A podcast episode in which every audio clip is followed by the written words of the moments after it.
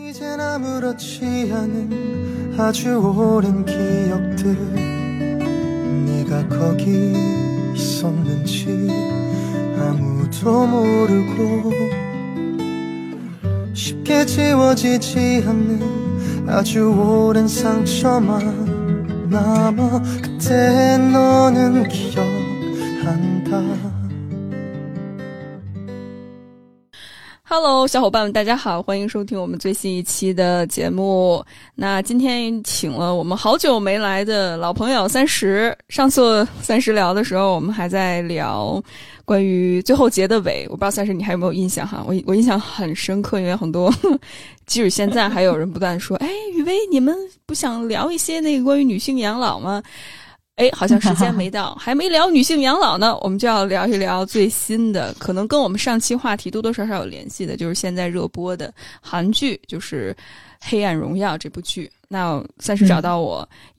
也特别有意思。我们俩这次聊的更多的是两个男主人公以及他们的一些感情戏。我觉着特别有幸的一点是，三十其实他能够从一个编剧的视角里面给到我很多不同的观点和启发。同时，我觉着我从心理学的视角的碰撞，我觉得还是上次我们聊的反正挺有意思的，就刹不住车，也挺期待这一次看一看我们能够碰撞出什么样的火花。那我先把时间交给三十，三十跟大家打个招呼吧。Hello，大家好，我是许久未见的三十。对，就是呃，我看完这个剧之后，其实就有想说找茉莉来聊一聊，因为我对里面有很多这个呃，就是人物的心理层面啊，感到一些好奇，甚至于说不只是剧里面的人物表现，包括在剧外观众对于这个剧里面一些人物的反馈，都让我感到好奇。然后我就找到了这个茉莉，我说：“哎呀，这种事情只有你可以解答我呀。”然后。不敢不敢当，不敢当，咱们就是瞎聊聊。对，然后我就说，你看可不可以我们聊这么一期？因为我真的非常好奇，就是如此典型的两个男性角色，他们是如何获取到这些剧外的女性观众们对于他们的一个就是完全不一样的一个关注度跟完全不一样的一个看法。还有就是，我很好奇，在这个剧里面，为什么很多人会觉得感情戏非常尴尬？到底尴尬在哪里？我说到点儿上，算是。那呃，要不要算是先跟大家介绍一下，就是这两个男主人公大概的一个人物画像是什么，以及你收集到的呃大家的反馈是什么？对，先介绍一下《黑暗荣耀》整部剧吧。万一有没有看过的小伙伴，就这个剧是今年网飞一月份推出的一部韩剧。然后它是有两季，然后在三月十号的时候完成了第二季的播放，相当于整部剧就已经播放完毕了。它一共就两季，然后整个剧的基调是韩国人非常擅长的这个复仇题材，然后并且是以校园霸霸凌，也就以校园霸凌为这个事件的一个开端，然后受害者和加害者在这场复仇的大战当中彼此对抗，然后迎来一个他们的结局。是这样的一部剧，就韩国人非常擅长题材，什么跨越阶级啊，嗯、这个校园霸凌啊，然后再加上这个男女主感情啊，就是非常的擅长，就吉野韩剧大成嘛，就是这样讲。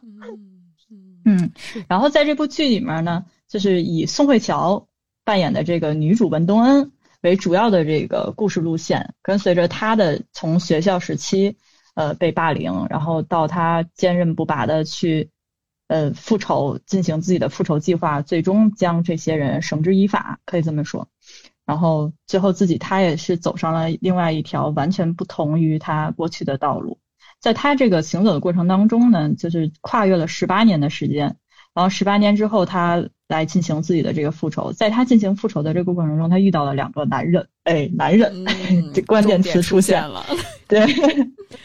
这两个男人分别就是呃。一个四十岁左右的演员扮演的何道英和一个二十多岁左右的男演员扮演的周汝正，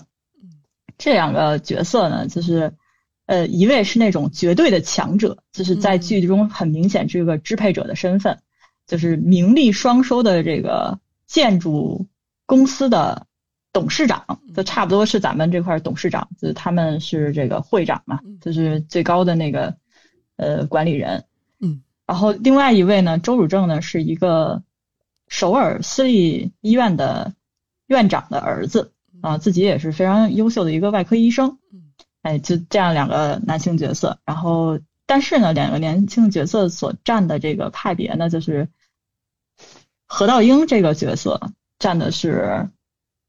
加害者阵营的，然后周汝正这个角色呢占的是受害者阵营啊，所以他们就形成了非常好的一对对比，但是他们跟女主之间。都产生或多或少的这种浪漫情节的表现，就在这个过程当中，然后也引得观众们对这两个男性角色就是发出了不一样的痴迷，然后也对这两个男性角色做出来了一种不一样的选择。原本按照这个复仇剧这个底色啊，就是应该是受害人们。这个从头走到尾都应该被大家所这个牵肠挂肚，然后没想到的是，这部剧达成了一种就是受害者阵营的女主啊，竟然跟加害者阵营当中的这位何道英之间产生了被大家推崇的恋爱关系，哎，这是我非常 意外的一件事情。嗯，他们的身份本位都不一样，竟然还能产生这样的一个，就是怎么讲浪漫情节的投射吧？然后我觉得很感很感叹，很感叹，嗯。是跨越阶级的爱情，甚至是可能在现实生活当中很难出现的一种幻想的投 射。所以那时候三十找我来说：“雨薇为什么会这个样子？为什么大家会觉得这个事情特别的理所应当？为什么大家会喜欢何道英这个角色？”之后，呃，三十我会跟你分享我在我自己的一个小圈子里面做的一些调查，就是一些女性会对于这两个角色的大家的喜好程度哈。但是请继续，三十，嗯。对，我也做了一些调查，因为其实是这样的，就是呃，就导演的镜头角度来说的话，其实两个男性角色都跟女主分别产生了不一样的化学反应，这个是镜头语言带来的一种感官体验，所以我能理解很多人会觉得啊，何道英跟何道英跟那个文东恩好好磕呀，因为好磕在于他们的有那种，就他们俩一出场就是一妆面，就有那种花样年华式的那种电影镜头。就是一下那种王家卫式的状态就出来了，大家会被这样的一个镜头语言所迷惑。哇，这这就是爱情开场，这这就是爱情般的开场啊！然后之后在这个角色的深入写作当中，就是你伴随着故事的前进，伴随着剧情的推展，然后你会发现，就是何道英这个角色底层的那些非常令人，就非常令普通人害怕的一些呃观念吧。然后这些观念，我觉得他已经打破我对这个角色外貌啊等等，或者说这个演员他的魅力的这些滤镜了。嗯，就是我是看到这个角色他表现出来这些双引号非人的举动，我是对他有害怕的。就是我觉得这个角色一定要给我远离女主，因为我是站女主的，就是他一定给我远离女主。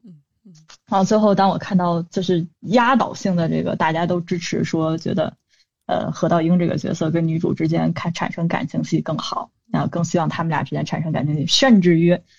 有的人还专门写了这种标题，就比如说，嗯，如果文东没有经历这个校园霸凌，因为文东在剧当中他是希望他是他的梦想是想成为建筑师的，然后这个何道英他不是建筑公司的老总吗？然后就说，哎，如果文东恩没有经历这些校园霸凌，霸凌。他顺利的成长成为了一个建筑师的话，是不是就可以跟何道英展开甜美的爱情了？然后我当时就哦，shock，更不可能了，好吧？可能是人物外貌带来的，也可能是这个呃人物之外的这个演员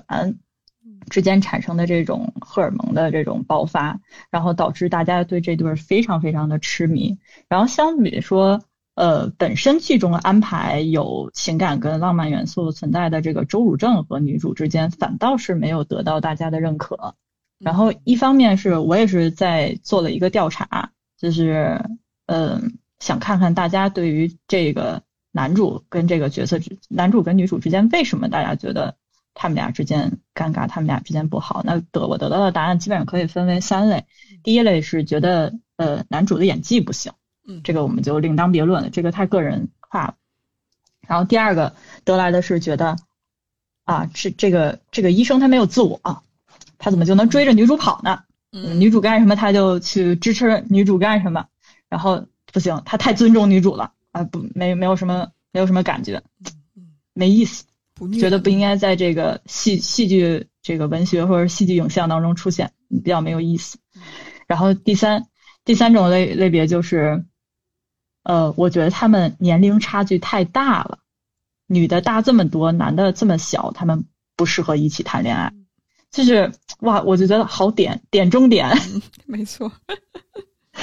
对，就是啊，非常好，这组数据非常好。这组数据大概有三十多位，呃，现在应该已经到这个四十多个回复了。然后我看到了这组数据，觉得哎呀，非常有意思，一定要跟雨薇聊一聊。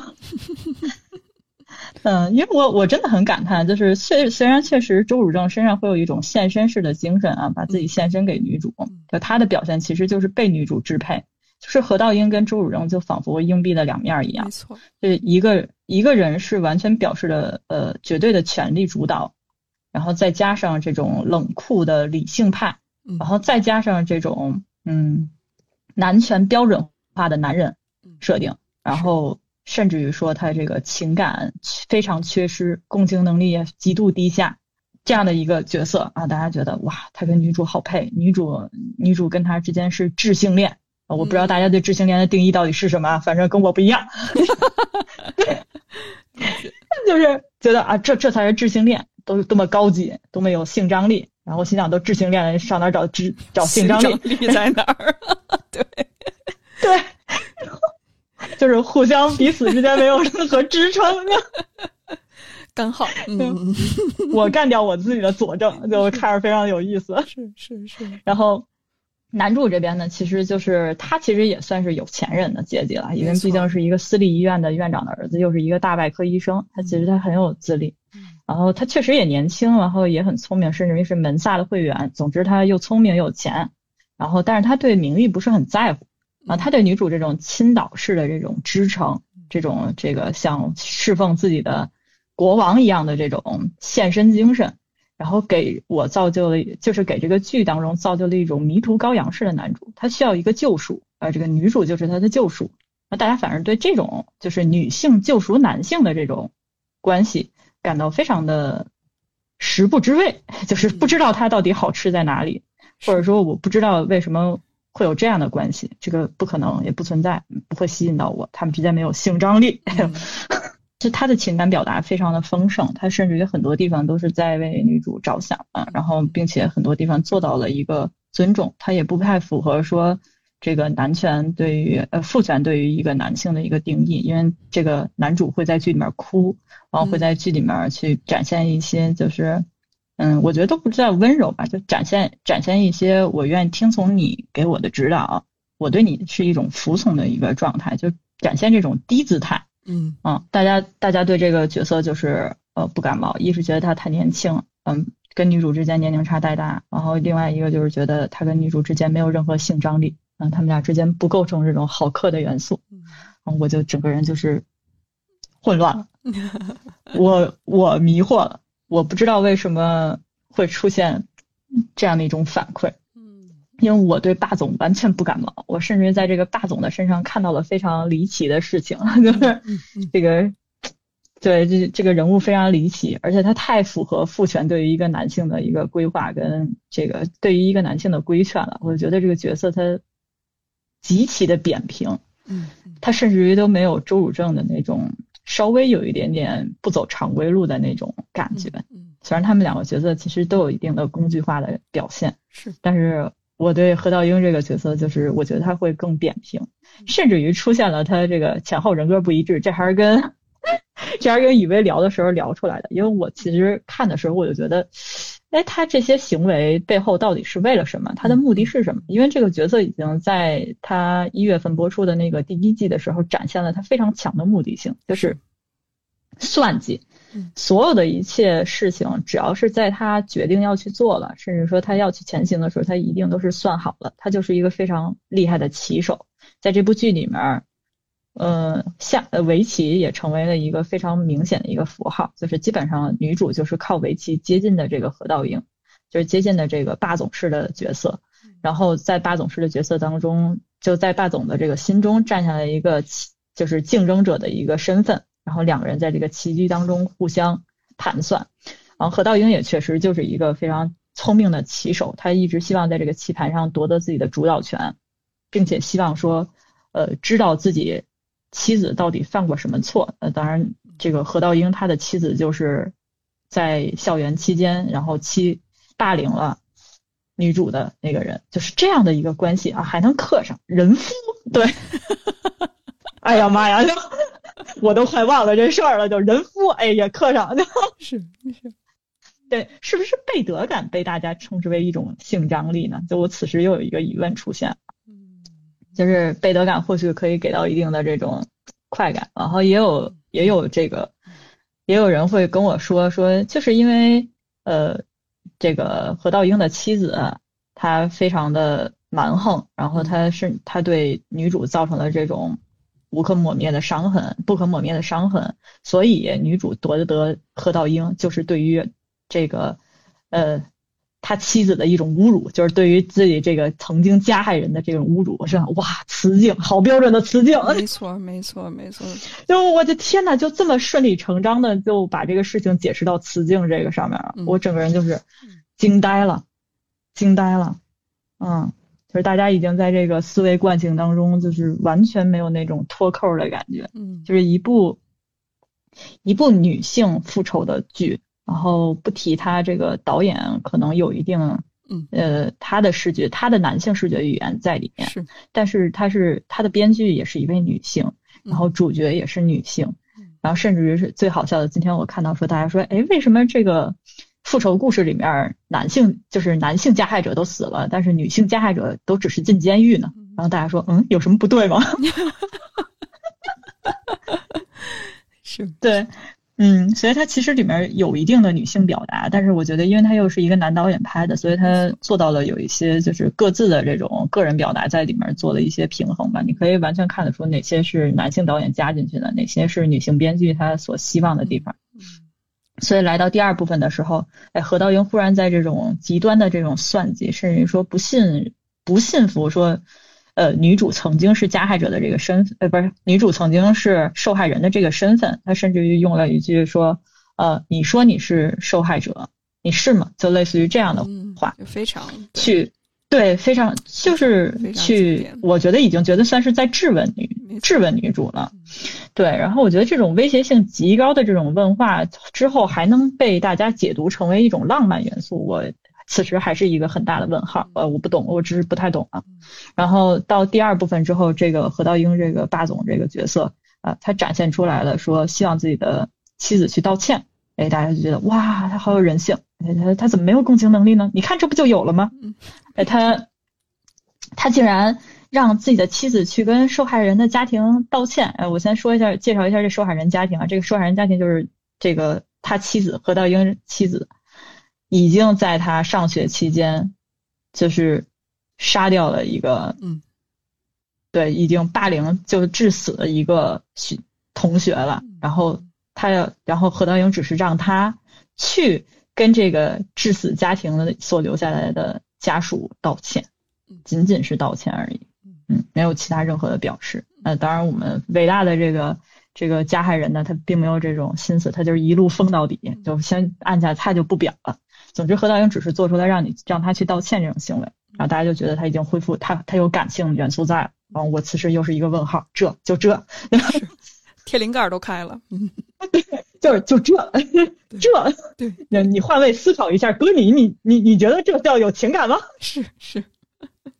对你你成为那个受害人家属，你觉得对方跟你说一句对不起，甚至于多年之后啊，十八年之后，甚至十九年之后跟你说一句啊，当年是我错了，你想要多少钱我赔你，哎，这种话你不想把它手刃？是 问号啊问号，嗯。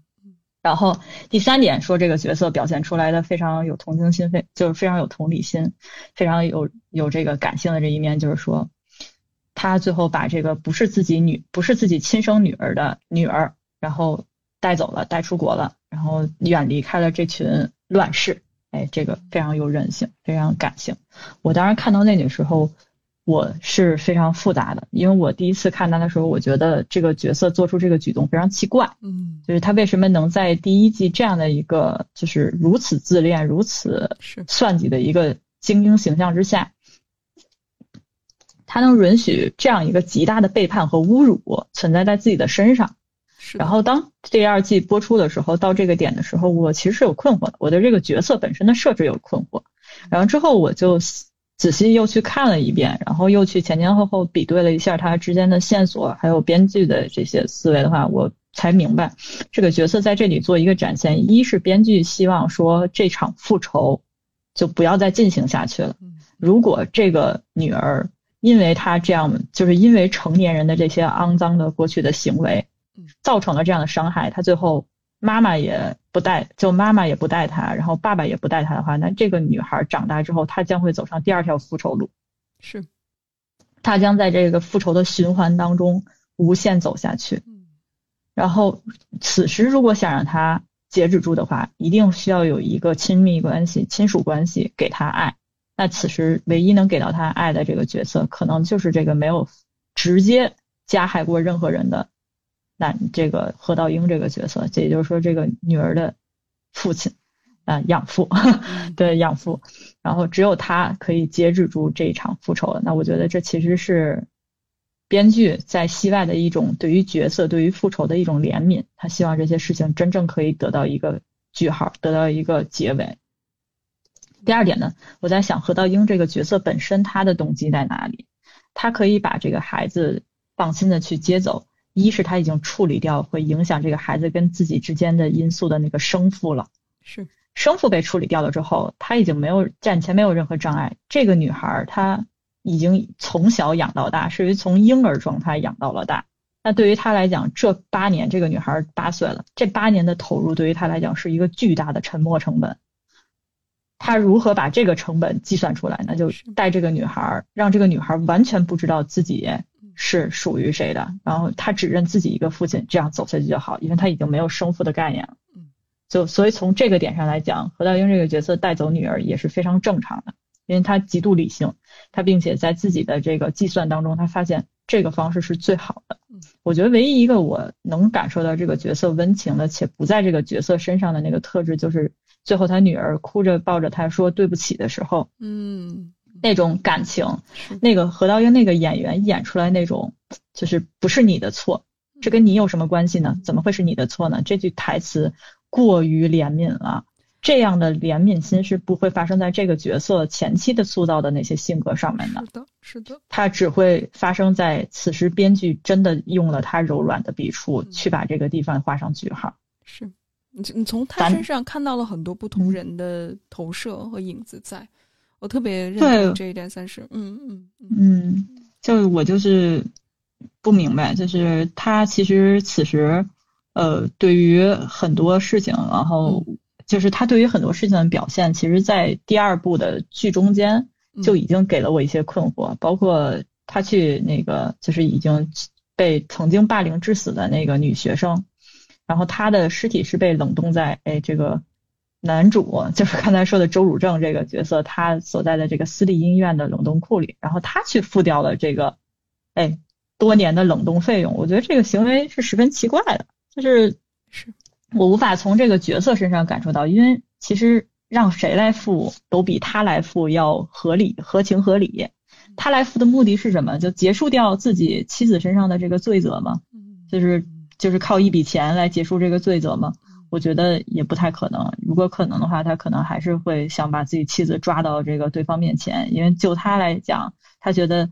按程序正义来说，你犯了错，无论这个错是什么错，你只要按法律所规定范围之内道歉了，做出赔偿了，你这个事情就可以在法律意义上结束了。那在他心里，其实说白了，这个事情就跟没犯过错一样，你已经弥补过了。那这个付冷冻费的行为，可能是何道英在程序正义上的一种弥补，没准是他的。律师给他的建议就是，您如果付掉这部费用的话，可以在法律上进行一个什么免责？没比没准啊，因为我不是学法律的，我很难说。然后从编剧从剧本上来说，我觉得他其实是对于观众的一种行为补偿，就是对观众的一种心理补偿。就由于这些站在加害者阵营的人，他们此时观众此时对他们期待就是你们都应该得到惩罚。那何道英这个间接加害人的角色，就甚至是加害人亲属的这个角角色，他也应该需要得到一些，就他也需要给到观众一些这种补偿，就是他你惩罚就是惩罚他什么呢？那他最后就是你有钱嘛，那你就付出一笔钱给到一个代价就好了。那这就是符合了，就是说呃观众对于这些人物的一个心理补偿。我觉得从这方面来讲的话，我比较能理解为什么需要安排何道英这个角色去偿还当年那个去世的那个女学生的冷冻费了。就从这里可以理解，但其他的就像我刚才说的，最后他对女儿的那一个关怀呀什么的，就是都属于我觉得都属于编剧在这上面，他希望能有一个温情的一个展现，他希望这个事情可以是一个温柔的一个结尾，所以才做了这些事情。就真的要说这个角色。呃，是是真的体谅受害人家属。这个受害人可是个穷人，不仅是个穷人，还是个残疾人，而且还过了这么多年。他要是真的觉得这对这事情有有内疚啊，就有内疚，义父他对这个 这个家庭有内疚，那他都不会在第一季里面去展现说这个司机只是让他拿个伞。然后给他一瓶酒，然后他就直接跟司机说：“你去尝尝便利店两万酒，你也把这个酒带走，你就知道好不好喝了。”就这种冷酷跟这种对于底层人、对于他所能支配的人的这种蔑视，他不可能就通过哎遇见一个女人，就这些事情都转变了。就我觉得这个他没有任何依据，也没有任何依靠，因为很多人对于何道英在第二部分展现出来的这种呃。类人行为吧，我管它叫类人行为。这种富有人性色彩的这些行为举动，都来源于他爱上了女主。然后当时就，嗯，就是又是那种老套的爱情能够拯救一切，能够让一个浪子回头，能够让一个人从之前冷酷冰封的状态，然后让他变成一个充满爱，像一个回到了赤子状态的一个男孩子的形象啊！真的是。说的我都要哕出来，没错，大家这不就是我觉得在父权制的这种异性恋的幻想吗？而且我觉得这也是为什么让这种侄女们一直以来在亲密关系当中，特别是浪漫爱、婚姻这条路上，被卡死或者是被锁定的很重要的一点就是。之后，我觉着，呃，算是我我只是之后想补充哈，就是无论是刚才你提到的这个和也好，或者周也好，其实这两个人都不符合父权之下的设定，就是他们都有非常不合理的地方。对，所以我当时其实对于这个角色，我更多的感叹不来自于剧中，我来自于就是呃剧外观众的一些反馈，就我很好奇观众的反馈会出现这种比较压倒性的不同嘛。就是如果他要是一半一半，我觉得还比较正常，因为确实导演跟编剧创造出来了两种不一样的这个浪漫情节，供大家去在这里面消费。但是我没有想到，就是这一部分会就以一个非常大的一个面积，然后压倒这个男主提供的这种浪漫情节。啊，尤其是我当时就很不理解，我跟我跟那个玉维说，我说。为什么侄女们会憧憬这样道貌岸然的人设呢？就是这 这个词用的特别精准，就是很很抱歉啊，就他他我没有大面积攻击的意思，我就是就是纯粹的好奇，就是他非常明显的就是这样的一个道貌岸然的人，然后为何还能执迷不悟于相信他？可以被爱情所拯救，而且这个爱情还没有发生，甚至于很明显的可以看到他跟女主之间是竞争，是那种竞争者、猎食者跟被猎被猎食的动物之间的这种关系，甚至于他在女主身上那些投射、那些眼神、那些表达，都是一个食物链顶端的一个猎食者对于猎物的一种表达，就我完全没在他身上看到所谓的爱意。就是我不知道爱意这个建立的基础在哪里，我很困惑，因为我没有看到。就是他对我来讲是，我就跟盲人似的，就是，就我完全没看到这部分，所以我不知道大家是怎么去看到的，所以我就去看了很多，就是，呃，喜欢这一对的人对于这他们两个人之间感情的解读，然后我就发现了更多有意思的事情，就是首先就是。呃，大家觉得我刚才说到那个王家卫式的那种镜头给到的这种浪漫颜色，大家一下觉得这个性张力爆满了。嗯，就是两个人这一个眼神儿，头发发丝一飘起，对方一闻，哎，性张力爆满了。我当时就觉得，嗯，好，我可以理解这是精准的镜头语言给大家带来的感官刺激，我可以理解。但是他们俩在这个场景当中下了一盘棋。这个棋的台词上面明明确的写出了两个人是诱惑与被诱惑、竞争的关系，就是如此明确的表达之下，然后是如何解答成了爱情的？就为什么？雨薇可以回答我？没问题。其实，算是你已经回答了你的问题，就是其实，在整个父权之下，爱情就是支配和被支配的关系，甚至是可能很多时候性本身，而且这也是被你可以说是被规训也好，或者是人的本能也好，我觉得这个东西是一个有争议的一个话题哈。嗯嗯，但是很多时候这种欲望或者是征服欲，它就是建立在我能够控制你的基础之上。而其实整个我觉着这部剧的设定，其实是一场父权制的这种支配和控制的一，我觉得这是一场狂欢，就基本上所有的元素都加满了。你看，嗯，我觉得特别有意思。刚才三水你提到了，就是这两个男主角的职业设定，一个是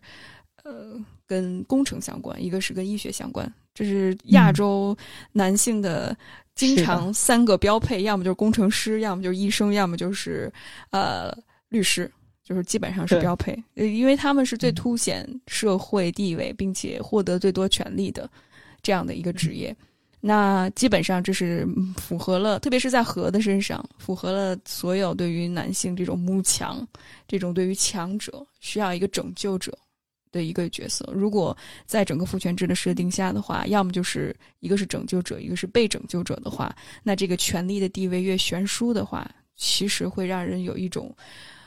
自我价值或者是自主性丧失的一种感觉，而这是女性从小到大所习得的，那是一种爱的体现。当然，它背后都是创伤。其实跟周的关系，我觉得某种程度上也是一种创伤性的体验。那，嗯，我觉得。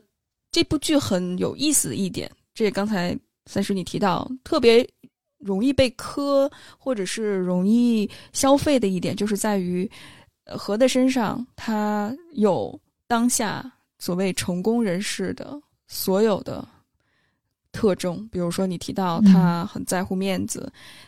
从大到选老婆，小到选一瓶红酒。都是要最高贵的、最凸显自己身份和社会地位的，所以这类人就是非常的，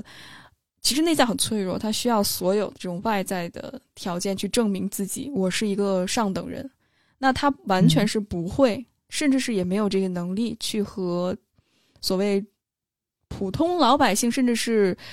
弱势群体去共情和理解的，这是不可能的一件事情。嗯，所以到第二部的话，我觉着可能也是剧情要求这一点，我觉得算是其实你之后可以多补充一下。我上次跟你聊着完之后，听到你分享就是创作者的这个动机，以及如何能更好的让这个故事线或者是这种爽剧的模式进行下去，可能这些人多多少少都会有一种工具人的态度哈，就是变来变去，变来变去，变来变去，让这个情节能够继续。但是如果我从一个很心理学的视角上来看的话，这个人其实是没有共情能力的。而且他对于自己老婆周围的人，其实都没有那种共情力。而且他出现的时候，他是处在一个很黑暗，甚至是很冷酷的这种状态下。所以到最后，他开始变得很柔情。我觉得就是一种想象。我相信我们父亲那一代人，我父亲是一个很典型的，就是这种冷酷直男的形象。他内心很脆弱。很需要外在的这些社会的价值和社会的标准去证明自己，所以他是很难共情女性的，特别是弱者，因为一旦他共情弱者的时候，他就不得不承认自己也是很弱的那一面，所以你怎么能够让他去捅破自己那种美好对于自我的那种想象呢？让他去帮助别人，甚至是帮助一个素未谋面的陌生人，只不过他可能。在下棋这个部分上，满足了他的这种猎猎奇欲，或者是哎觉得这个人不同，但是那绝对不是爱，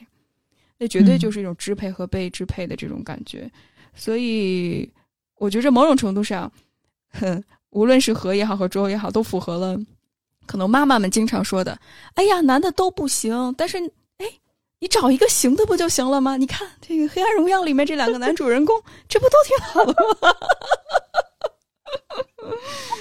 唉，就是这个样子。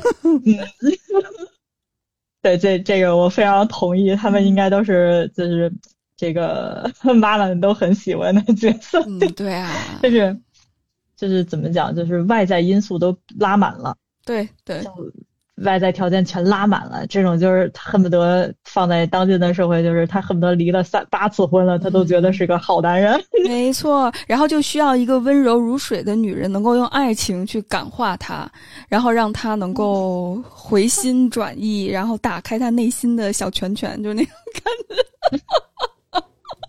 哎呀，我都不行了，哎呦，生理生理性不适有一点点。对，就是像刚才说的，就是何道英，他其实好多做决定的地方都是这个剧情所需要的一个推动，因为他站在一个就是女主复仇的一个关键的棋局的一个扭转点上，就是如果女主可以获得他这枚棋子的话，那他这个棋局可以更进一步去破坏掉那个就是他想复仇的这个人的家庭，也就是何道英的妻子的家庭，在这个皮之下，他所需要做到的是。事情就是推动女主在这个复仇当中去达成一个计划，就是达成这个计划的关键节点。他是他甚至于这个男性角色也被女主安排说让另外那个男性角色，也就是说女男主周汝正，嗯，去直接接触他。女主去接触何道英是通过围棋，那女主的围棋是周汝正去教的，嗯，也就是说女主所有的棋风下法全部是周汝正的棋风和下法。也就是说，女主再去吸引何道英的时候，她其实是背后的周汝正在吸引何道英。那两个直男之间是不产生这种所谓的性吸引的 就是你一步我一步，像汤哥似的这种，就是互相之间的这种退让感和人这种拉扯感，其实是来自于两个男性之间的这种拉扯。但是这点非常精彩，嗯，请继续。这种背后式的投射，其实也来源于说，呃，编剧希望设计出，呃。看起来像是女性的一个复仇，但其实背后是男性的一种争斗，就这就像个斗兽场一样。我觉得女主只是建造了一个斗兽场式的环境，安排好了她需要的两头野兽互相缠斗。我觉得周汝正某种程度上来讲也是一种野兽啊。就此时我并不想为他证明什么，是觉得女主其实创造了一个斗兽场，然后她希望这两头野兽撕咬，只不过是有一头野兽已经被她圈养好了而已。那他需要他们之间形成这种男性之间的对抗，然后男性之间对抗很很好就形成了。你只要把嫉妒心这个事情摊在明面上，这个非常方便就可以对抗了。其中还包括何道英跟那个他女儿的这个生父之间的这个打架也非常有意思。没错，那一场戏的设计很精彩，很精彩。呃，当何道英知道这个女儿不是自己亲生的之后，他没有发生这种暴怒的情绪。当然，大家都觉得这是一种情绪稳定的表现啊。我个人觉得他不是啊。之后茉莉可以说一下他为什么不是情绪稳定的一个表现。从心理学上说，我觉得他不可能是一个情绪稳定，他只是在找一个时机，怎么能把对方彻底扳倒。就他只是忍住了，他这个忍住的是多年他的家庭对于他的教育，对于他的规训，给他造就的这种表面功夫。并不是这个人物他的底色跟他的性格可以造就出这样的一个强大的忍耐力，不是的，是自我规训，是社会规训，是是家庭教育。然后我也不觉得这是礼貌啊，我就觉得这其实就是一种极端的忍耐，并且心中其实已经在盘算如何把对方彻底扳倒，而且一定是非常狠、非常绝的。就是很多刚才你提到很多可能。观众会觉着哇，这个河好性感，好有魅力哈。嗯，我不知道大家听到这儿会不会感觉就是有冷汗，就是想象一下哈，如果真的跟这个人在一起，当你们两个分开，或者是当他触及到，或者你触及到他的利益的时候，他会怎么做？他真的是会招招出狠，甚至是在那一刻，所有的所谓的这种浪漫爱的想象，那种温存、那种温情是不会在的。他会竭尽全力的去为了维护自己的利利。利益或者面子，去把一个人置于死地，无论这个人是谁。所以你看到这儿的时候，反而他的那个凶狠的那一面就又出来了。但是当他面对东恩的时候，或者面对他女儿的时候，那个柔情那一面又出来。所以其实他是很分裂的一个状态。我也非常认同刚才呃三十你说到的，他并不是真的情绪稳定。当我们说到情绪稳定的时候，是他对自己情绪有觉察、有了解，同时他有。共情能力，但是这绝对是一个父权之下的打引号的这种佼佼者，也是被规训者，就是在于他极度的压抑，极度的其实内在非常很多办很多时候没有办法去接纳自己脆弱的部分，因为他不允许自己脆弱，他永远是一个强者。嗯，所以在这个过程里面，他只是在精心计划着如何能够赢，如何能够胜。而看似我觉得这东恩很多呃女性主义这种大号在说 是吧？哇，东恩复仇，女性胜利，女性狂欢，对。但我觉着我跟三十聊完之后，大家刚才三十你说的那个棋，那个非常，我说觉得非常精彩。说到的，其实东恩只是一个客体，真正的主体是两个男性。之间的互动，而整个主体性最强的也是两个男性。所以，当东恩即使他复仇，他做他最后有这样的一个结局，他能做的也是在自己的阶级和自己的社会地位这个范围之内能够努力。比如说，我努力学习，我天天资很聪慧，我有很漂亮，但是真正需要施行的，很多时候都是需要。就是特别关键点的时候，是需要这些男性能够调动自己的社会地位、社会资源，去继续旅行的。所以，反而我觉得这就是一个男性的权力的一个角逐。而无论是女主一号女主和二号女主，都是父权制的牺牲品。嗯嗯嗯，我觉得这个剧无法跟任何女性主义画上勾连，是因为它。其中虽然有出彩的女性角色，但它并没有表现任何女性主义啊，因为它没有承认说女性弱者这个身份她可以做到什么。其中有一个角色身上有那么一点迹象，但是也不足够展现。啊，其中非常重要的一个因素就是她还是符合于说，嗯，父权社会对于一个电视、对于一个电影、对于一个文艺作品的一种核心的表达，就是。当一个女性希望为自己证明、希望为自己获得尊严的时候，她的工具永远都是男性。没错，就是她通过的方式，永远不是说他靠，就是他靠身边更多的女性，或者说他完全依靠自己。他在关键时刻还是需要依靠男性。那这种权利、这种关键时刻的这种工具化的东西，就还是要放在男性身上，那证明这个社这个社会，甚至于他所反映的，就如果可能往好的方面讲，就是。编剧想反映的是，这个社会女性终究无法为自己证明，是是，还是被这个社会限制的，需要通过男性才可以达成最终的这个复仇目的。没错。然后，如果往往这个一般的方面去想，就纯粹的只是按表层去理解它的话，那它其实还是没能逃出这种没有男性帮助的女性是无法达成一个全面的复仇的，就无法为自己证明的。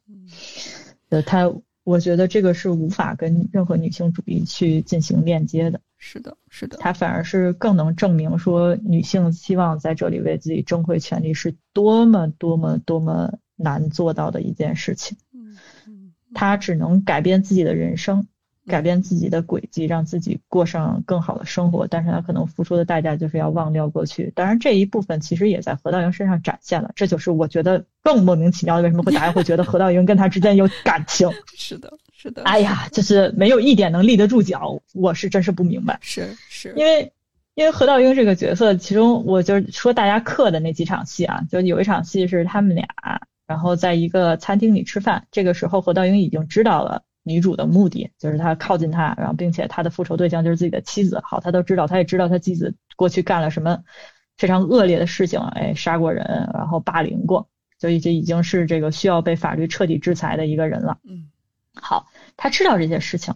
然后他继续跟文东恩在那里见面的时候，两个人在电梯里出现的是一前一后的站位。文东恩在一个安全的电梯角落里，证明文东恩对这个人他是有很大的防卫心理的。但是何道英是正正经经站在这个电梯的几乎一个正中的位置，他不靠墙，也不靠角落，这个人物关系已经非常明确的去展现出来两个人之间对于对方的这种防备心态了。我不是不明白大家为什么会觉得这个女主对何道英也有青睐啊，就我不懂。的，然后他们在餐厅进行对话的时候，女主也是以一种简洁、干练、直达中心式的回答方式，希望把他们中间的对话。进行的又快又利落，然后又能直达目的。但是何道英上来就是还是符合道貌岸然这个规这个定义啊，就上来先去做一下关心，问他身上的伤还疼吗？十八年过去了，人家都已经成疤了，你问他还疼吗？是，这哪里是温柔？就 pardon excuse me，就是，哎，这是如何跟温柔、温情、柔情、爱意做连接的？我当时觉得这句话里面甚至于暗藏了一种上位者的讽刺。没错，就是这么多年，你为什么还要记着这件事情？是是，甚至你还要在这样一个公开场合展示给我看，是什么意思？是，就我觉得话里话外潜藏的这种潜台词，都是句句式的质问。都是你为什么此刻要让我丢脸式的质问？嗯，没错，没错，没错。对，如何品出的爱意？我觉得，哎，不懂。好，那三十，我们要不要哇？说了这么多，这个 喝到晕了，该说说，该该说一说我们今天的重点。虽然我们已经说了大概五十分钟了。嗯，哎，我们我们把。接接着，我们可以聊一聊周汝正这个角色。我其实挺好奇的，三十就是当你看到这个角色，因为一开始可能三十给我提到了很多这种很积极的一个形象哈。但是我可能在这儿，我想先补充一点，在三十分享之前，我觉着首先，我觉得周汝正这个角色他也不符合父权制，就是这种所谓规则下的男性。你说他会不会有这些特权？他肯定有，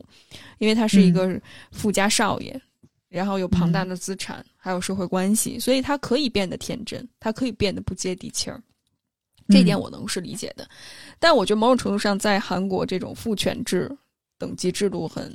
森严的这样的一个地方，他的某些呃，我们先这样简单粗暴的，就是有些女性气质，比如说刚才三十所说到的，会哭，然后会很温柔，甚至是会撒娇、会扮可爱等等，就很。公开的在呃伴侣面前，在女性面前去这么做的话，我觉得其实某种程度上这个部分也是不被所谓整个父权制所所呃怎么说呢奖赏的，所以反而他的这部分越多的话，其实，在那个体系之下，他会越受到打压。而对于一个普通的男性，我在这儿指的普通男性就是中产男性，如果他表达出太多脆弱的部分，其实是会受到惩罚的。嗯，比如说你太娘了，你不够坚强，你不够勇敢，甚至是可能在亲密关系当中，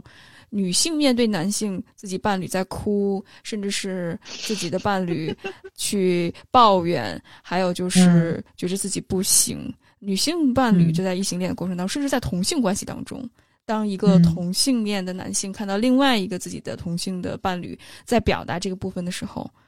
这种恐弱的情节是非常突出的，所以很奇怪，就是，呃，周汝正他有他当然阶级的特权，绝对有，包括男性的这个性别的红利，所以他有可能会有天真的那一面，但是在现实生活当中，在一个残酷的 森林法则至上的这个社会当中，我觉着某种时候他的这些特征其实是不被嗯。奖赏的，甚至哈，我觉得他在跟文东文之间的关系当中，呃，他自己也压抑了很多的呃情绪和感受，他没有办法把最真实那一面，对于他来说很核心那个部分，就是他复仇的那个部分展现出来，而更多的时候还是一个很很粘人、很甜，甚至是会有嫉妒心、控制欲强的那一面，所以我觉着。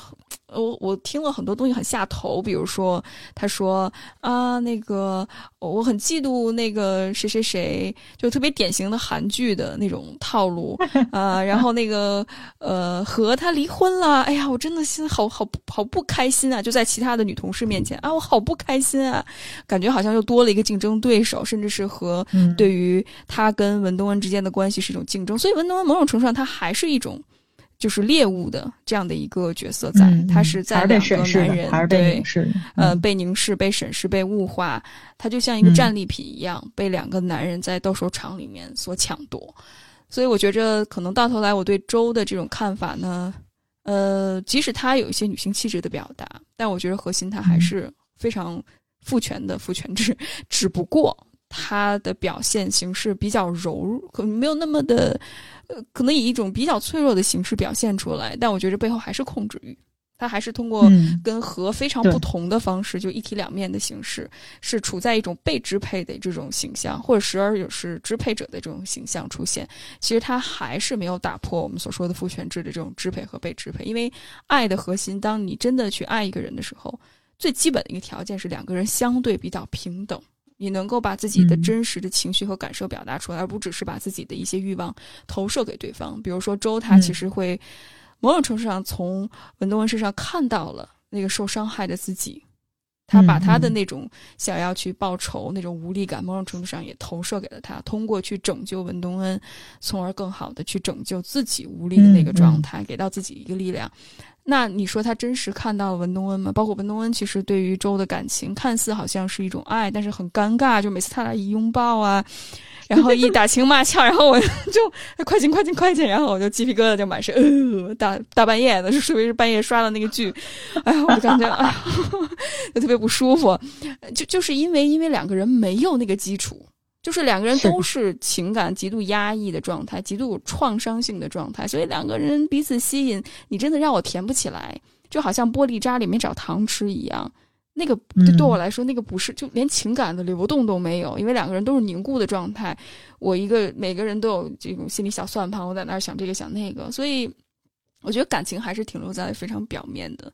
一个程度。对，这是我想分享的。三十，把时间交给你。哦，我非常同意你刚才对周汝正的这一些分析，尤其是同意说他其实也是还在那个支配与被支配的这个父权制关系当中。就是周汝正这个人身上有非常明显的这种男性的局限性，就是他作为一个男性本身的局限性。嗯嗯，包括他去表达爱意、表达嫉妒啊、表达吃醋等等这一系列的语言、台词，然后行为都是那种。啊，我好好难受啊！哎，怎么会这样呢？就是我其实是想说什么什么。我觉得这些东西其实都来源于他这个，我对对男性进行地图炮了，就是这就是你们身为男性的一个 一个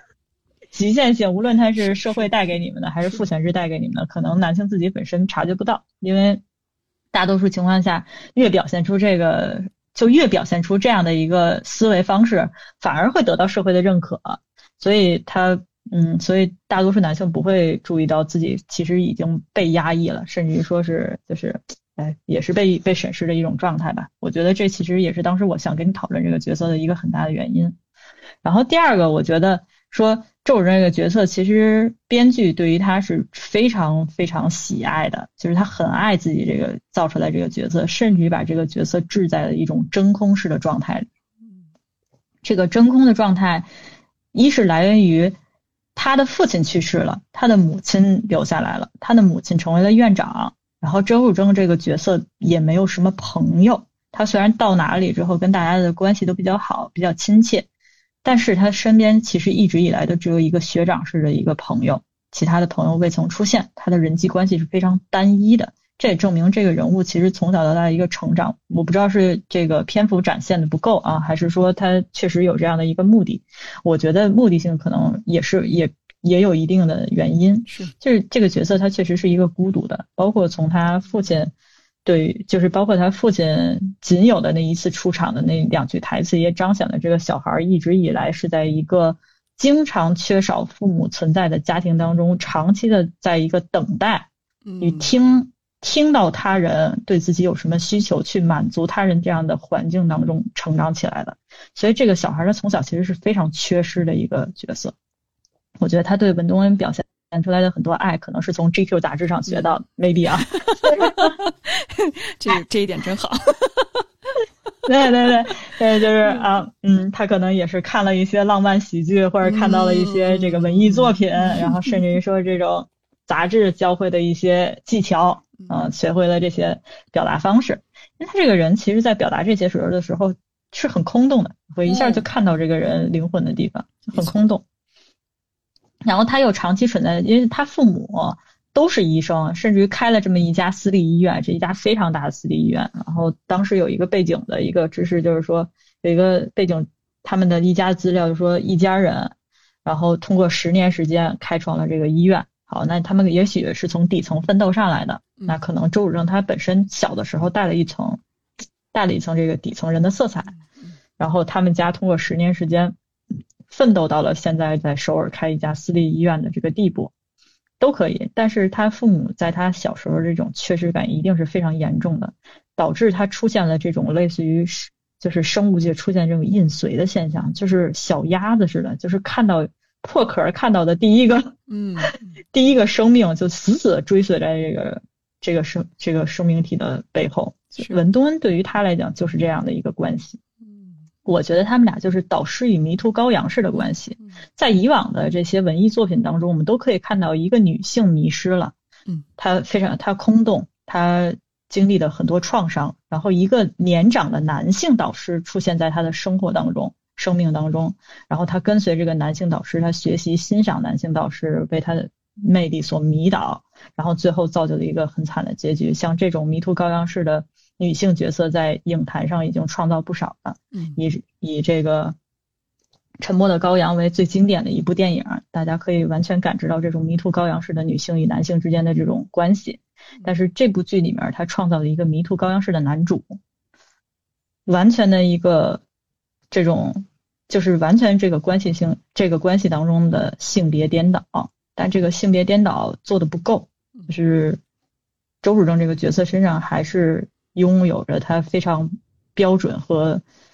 就是非常标准的这种男男性的局限性，所以他没能完全成为一个迷途羔羊式角色。他甚至于在某些需要钱、需要地位的情形之下，还是站在了他这个男性主导权的地位上去伸出了援手。所以这个角色他建立起来了，但是没有完整的建立成功。嗯，但我觉得这个这种颠覆式的创造，我觉得呃，在剧本在剧作角度来讲，我觉得还挺有意思的。就我看到觉得哎还不错。是。然后他嗯，然后这个角色当时让我觉得比较痴迷一点，就是他真的非常的非常的具备这种追随者这种小狗似的这种情怀，就是包括这个男演员本身长。长相也非常的没有攻击性，嗯，然后我在这个长久的观剧过程当中，其实我有点把它狗化，就是我有把它 宠物化，就是对我有把它宠物化，我没有把它特别独立的看作一个就是饱满的人，然后包括他很多行为能力，然后让我都觉得他是一种非常可爱的宠物化，所以我从头到尾就一直看着他，觉得啊好可爱啊，好可爱，好可爱，然后看到最后我猛然醒悟的啊。嗯，我在做一个很危险的 关系行为。嗯，是，对，但我我不知道有多少喜欢这样的角色人，其实也在观剧过程当中也被这样的视听语言，或者说被这个角色的设置迷倒在这样一个宠物化的一个男性身上。嗯，所以所以周汝正身上表现的东西，其实是很多女性希望男性身上所带有的气质，但是很明显，在当下这个社会以及这个父权制的状态之下是。很难产生这样的一个男性的，他需要很多条件的，也在这个剧当中把这些条件展现出来。首先，他有一个开明的家庭，一个呃物产丰富且开明的家庭。王母亲在家庭当中占有的是相对来说主导的地位，然后父亲可能在家庭来说是比较温柔的，这个就是比较温和的一个地位。然后母亲也是一个非常开朗。的一个角色，经常会去跟他打同样的这种小玩笑。我觉得周汝正有很多后面开的玩笑，都其实都是跟他妈学的，就就他妈妈也会开这样的一个玩笑。是。然后周汝正遇到的女性不仅有女主，还有这个房东太太。嗯。那房东太太，她跟房东太太那段对话也非常有意思。就是她在房东太太房东太太夸了她一句，说：“哎呀，你长得好清新。”然后她就开始啊，是吗？我就说，我我就从小被别人说长得很清新，像新骑士一样，就是那个那个水果。然后呃呃，别看我现在这样，然后我其实这个很有身份，很有地位。其实他也跟那个呃何道英一样，他也是做了一层伪装，他希望自己这些地位。这些外在的东西，外科医生啊，脑子聪明啊，门萨会员啊，等等这一系列东西，都成为了一种伪装。他甚至于说，别人提他可能就是被动一点，别人提及了之后，他才会哎自夸一下，呃，我是不是很帅？我是不是很好？我是不是很完美？这在于他是内心深处有非常强大的自卑，非常强烈的自卑在驱动着他。啊，不过是不过是剧中的女性。就是反驳了他一句之后，他会乖乖闭嘴而已。是的，就仅仅是多了这样一层展现，才让这个男性角色在非常大的程度上区别于何道英那种从里到外非常一致的这种，就是包装纸式的男男性角色。对，就是他就像那个礼物店里面包装的最周正、最大个的那个礼物一样。是，嗯嗯，所以，因为其实周汝正这个角色只是在原本。就是男那个男权社会塑造男性角色这个基础之上，做了一点弱化的表现，嗯，做了一些脱掉糖衣外壳的表现，展现了他可能作为一个呃作为一个男性不应该有的这些规训的气质，仅此而已。但他其实还是没能逃脱出男权对于一个男性的塑造，这也是我觉得在这个剧里面，我觉得我个人觉得比较可惜的地方，因为其实这个角色他可以更出彩。所以他可以跳脱出这样的一个氛围里，但是他可能就不符合韩国甚至于说网飞大部分的这个观众的喜好，是的，甚至于说他们希望在这个剧里面所看到的一些这个戏剧化的表现吧。是。然后如果如果当如果观众喜好占了比较大的这个决定因素的时候，那可能这个角色他就确实无法在剧作角度上成就一个崭新的，成就一个。带有思想意义方面的一个角色，所以我觉得就是多多少少这个角色身上有可惜，然后我我又是在他身上又看到了这种被表现出来不一样的这些外层的设置，就有一点点觉得哎呀可爱，然后但是再回头细想一下，觉得他也是就是也是挺悲情的一个角色，是的。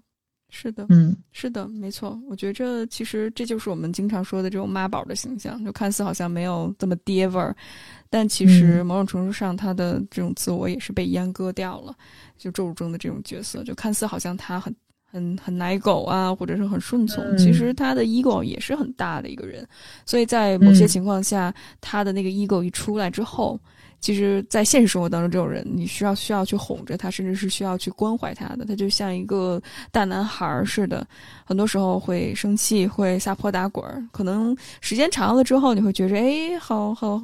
就一开始可能会觉得，哎，感觉好不错哈，很很很很有意思，很很有情调，就感觉回到了那种高中时的恋爱。但我不知道，嗯，算是你之前有没有关注《再见爱人》哈？我觉得特别能够对标的一个集大成者就是卢哥。卢哥这个形象就是一个绝望的文盲的一个状态，当然他没有这些好的这种 buff 去加持他，就是是是比较低配版的一个大男孩哈，呃，但是就是没有所谓的这种呃。Bling bling 的这种东西给他去装饰，但我觉得某种程度上就是大男孩的一个集体的表现嘛，就是喜欢大姐姐。我觉得某种程度上，他和宋慧乔，宋慧乔可能比他要年长很多，包括无论是表现，包括表演的能力都要高他很多。我觉着，我虽然我不太懂哈这个表演，但是我觉着就是他宋慧乔跟我城城府，你会感觉到就特别。不一样，嗯，呃，虽然就是他会叫那个呃周汝正叫叫哥哥是吧？因为好像他是学长，不是叫他前辈哦，前辈前辈前辈前辈，嗯，好，好像虽然有这种呃就辈分之间的差差距哈，但我觉得或多或少还是这样，而且甚至我觉得这一点是算是上次跟你聊的时候我意识到的，就是也是通过我觉得一开始可能在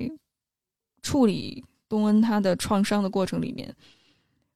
是用了非常美的一些镜头的语言去处理的，但是后来当他疗愈的过程、重建的过程，反而是通过比如周汝正这种男性他的叙述过程，就是呃他为什么要复仇，以及他是怎么去找寻，所以连这个女性她自我重建的这种话语和表达的这种权利。都是在男性的手里，可想而知，这个男性 他的重要性，其实某种程度上也剥夺了女性的声音。什么时候两个女主能够联合起来去反抗 这个男权的这种系统、这种暴力，那就是杀杀死伊芙了。杀死伊芙，没错，那大家就不太爱看了。就 那那就是那个 When Women Kill 了。对对对对对对。韩国版的。就其实也有人讨论啊，因为文敦帮助文敦的还有这个大婶儿啊，就是这个间谍式的大婶儿，这个也不知道这万里挑一啊，这个嗯，哎，大婶演的真好，大婶演的真好。对，一个长期家暴的，一个长期经历家暴的一个家庭主妇，然后既然有这样的一个潜质，我觉得他也是有很多编剧的一个美好心意投射在这个角色上面的。是，其实这部剧有挺多编剧私心在里面的，就是他对这个角色的一个绝对性创造，甚至他也在使用自己对于一个剧本当中的权利啊，我的个人感觉。嗯，然后就大婶这个角色跟文多恩之间的互助行为，其实有一点是那种就是女性帮助女性，然后最终走出困境。他们俩人之间，但是他们俩之间也无法达成跨阶级这件事情，没错，没。错，甚至于说让文东恩这个本身阶级就不高的一个人，找了一个阶级更低的一个人，对，然后他们之间组成这种受害者联盟，就此那个时候我就是有一点点刺痛感，就是哎呀，女性角色还有多惨才能一起肩并肩、手牵手去抵抗这些外来的侵害呢？没错，没错，没错，其实是一个很悲惨的故事，我觉得非常黑暗的一个故事。嗯，对对对，所以它名字叫《黑暗荣耀》也很也很正规，就是真的是，就是你就看吧，这些女性角色，就受害人阵营的女性角色，就是要么是学校被霸凌受害的女生，后面之后可能呃归顺了，或者被于对这个 现实，就是这个在店里打工，给这个当初加害自己的人打工的这位女性，就强大无比。我真的是，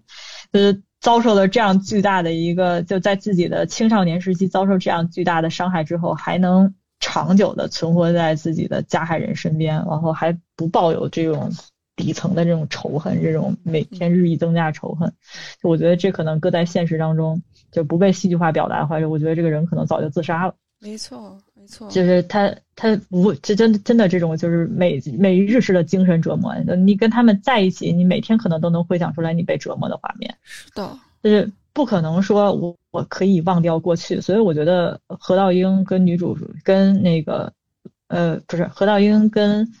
跟周汝正下棋的时候，问周汝正说呃为什么不能劝，就是类似于说为什么不能劝他去向前走，让忘掉过去？我觉得这是一种。极端的混账化，嗯嗯嗯，因为如果就是你就想象一下那个被他欺，就是另外那个欺被欺凌的人，然后他还要存活在这种加害人的场景当中，是一种怎样的人间炼狱？他都不是地狱，他绝对是一种炼狱。是，你每天看到都会不停的去想自己身上的伤，被侮辱的时刻，这是这是无法抵抗的一种精神折磨。没错，所以那个角色也非常的。就他非常的，他就他就更工具型了，就是他就只是只是所谓的必须存在在那里，然后成为一个推动推动点而已。是，然后剩下的女性角色，凡是在受害人这个群体当中，工厂小妹，然后家被家暴大婶儿，然后文东恩，就是他们都是如此的，就是都是如此的惨。然后如此的受折磨，受尽男性的折磨，受尽这社会的折磨，然后他们最后结盟了，走向一起。然后关键时刻还是需要周汝正这样的 男人进行一种阶级式的跨越。啊，我我真的是想到这里，我会觉得这这部剧有它非常大的缺陷。没错，没错，它立意就是很就没有跳脱出来这个框架。那三十最后哈。我觉着我特别好奇，我突然想到这个问题。当然，你可以不回答我。我觉得可能因为毕竟你你也有相同的经历哈。嗯，但是我真的是出于好奇，你怎么看复仇这件事情？就是当你作为一个受害者或者是幸存者，你选择用这种方式去救赎自己也好，或者是去给自己一个公正的答案也好。或者是荣耀也好，就像这句话这嗯剧里面所说的，你你怎么看这件事情呢？嗯，我很喜欢剧当中的一个台词，嗯，然后它其实表达了我当时在受害者心态。我其实，在咱们上一个播客我也说了，我用了十二年时间把这个事情走出来了，其实不比文东恩少几年。然后文东恩用了十八年嘛，我用了十二年走出来。我是个人是感觉，咱剧中说到说，当一个人就当一个受害者，什么事情对于他最重要？最重要的是他曾经的尊严跟荣耀。那这两样东西其实也是当时所有的这些事情结束之后，我个人最丧失的两个事情。就最丧失的两个就是支撑吧，心灵支撑。我如何把这个东西重建？然后在现实社会社会当中，复仇是非常难以进行的一个行为，就是你的人生轨迹会发生变化，嗯，然后你的加害人的人生轨迹也会发生变化，然后你们离开校园这个环境之后，有很多的机会，很多的道路可以选择。在每条道路选择的时候，大家都肯定会想选择更好的道路，而不是回头去看自己那条差的道路。因为复仇是需要比幸福更大的代价的。是，所以在走过这段路的过程当中，心里肯定还是抱恨的，也是抱着很大的屈辱的。但这个过程就只能在自己未来去做选择的时候，去寻找属于自己的幸福，而不是回头去看。就是我就没有去选择回头去。看当时那个，就是停留在那一个时刻的自己，我需要自己把那一时刻的自己给擦除掉，而不是说我再去面对当时给我造成伤害的人去如何擦除。我其实更希望的是把那一刻的自己跟那一刻的他们都擦除掉。嗯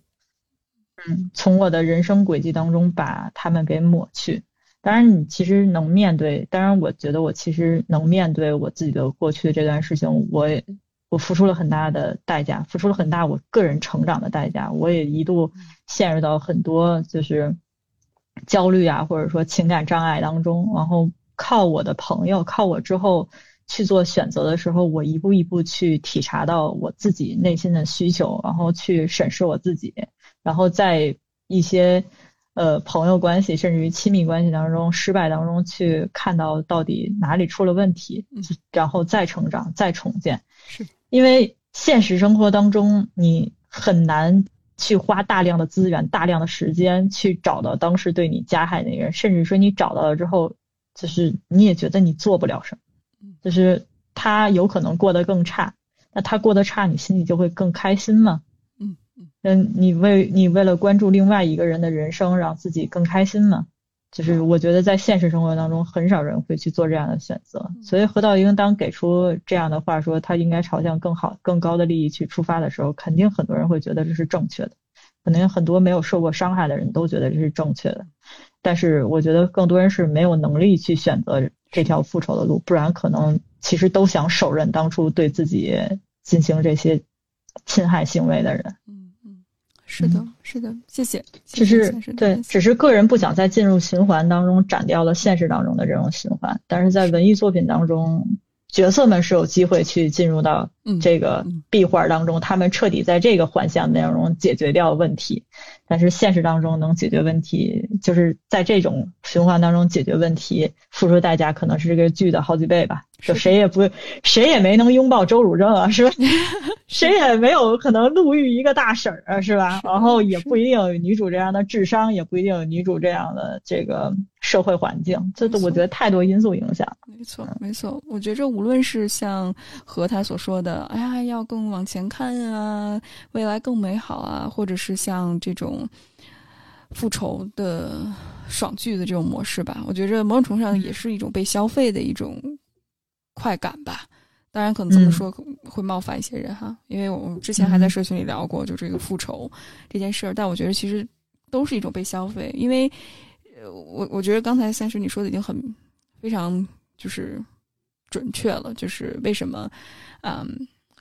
这么说点风凉话会让人感觉到非常的不适，甚至是有一种傲慢和不自知的这种感受在，让受害者或者幸存者。但同时，我觉得在这个剧里面塑造的那一刻，东恩开始去为无论是为之前是为这个伤害他的那个施暴者。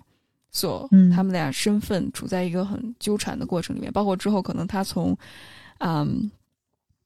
呃，周武正身上找到的那种继续复仇的这种意义感和使命感，哈，其实他都还是在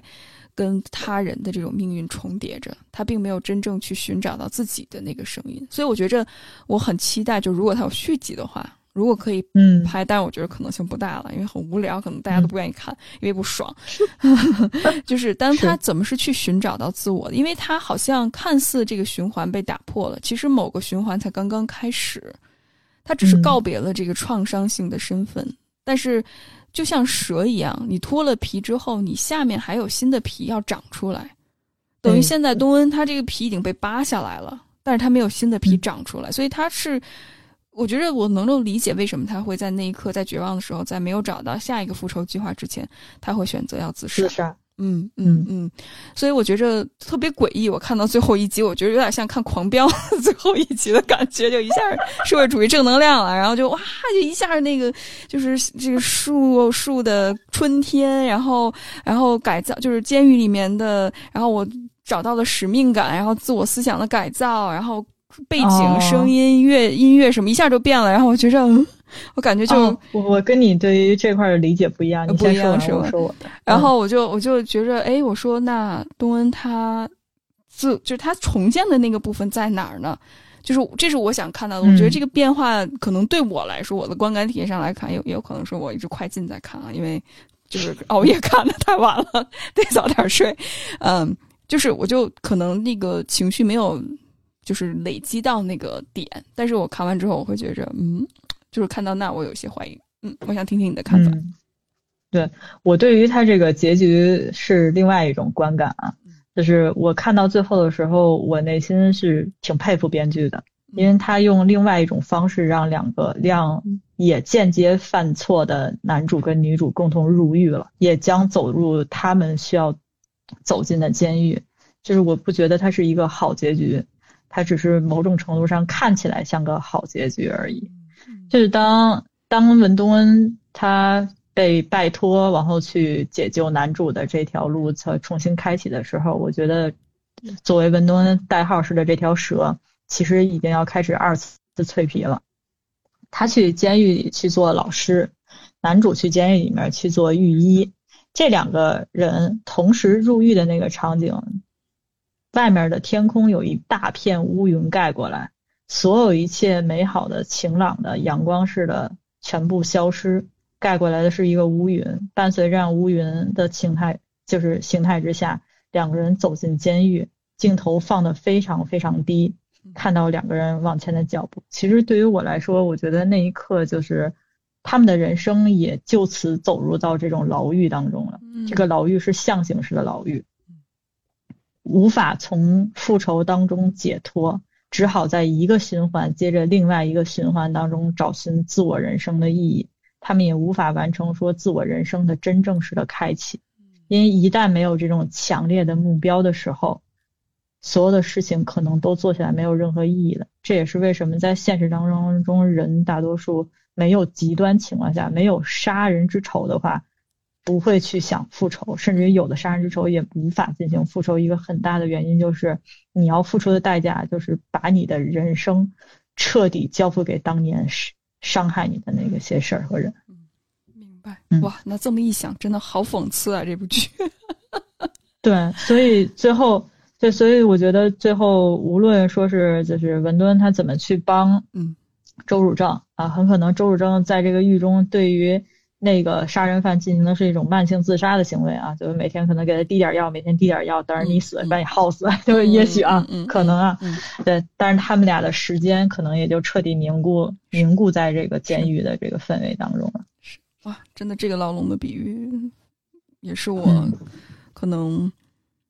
就是对于这种自我身份的重建的这个怀疑吧，也特别感谢三十最后你的补充和精彩的分享。剧还是挺好的剧的，它能给我们这么多思考的时间，这么多思考的一个范围，甚至于正反的一些辩证。我觉得它其实，在剧作家们来说，它是一部好剧。嗯，是的，值得一看。就听完这期播客的朋友，欢迎大家来看一看啊！咱们是不是剧透的太厉害了？你 都已经很强烈的，谁死的比谁更惨的那个暗示，大家还是看一看挺好的。大家可以可以带着我们说的这些观点，重新再琢磨一下这部剧。对、嗯，对，这是一个好的角度。好，那我们再见，晚安，嗯，拜拜拜拜。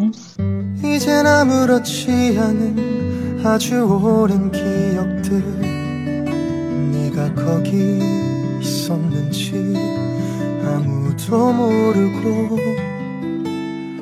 쉽게 지워지지 않는 아주 오랜 상처만 남아 그때 너는 기억한다. 다들 아무렇지 않게 작은 돌을 던지고 소리쳐도 울어봐도 들어주니 없고 눈물이 마를 때쯤에 너의 맘엔 미움만 남아 그날의 너를 잃어간다. 네가 아주 행복했으면 좋겠어. 대신 내가 불행하면 좋겠어. 나의 슬픈 눈물 고통이 웃음이 되길. 사실 난 행복을 잘 몰라.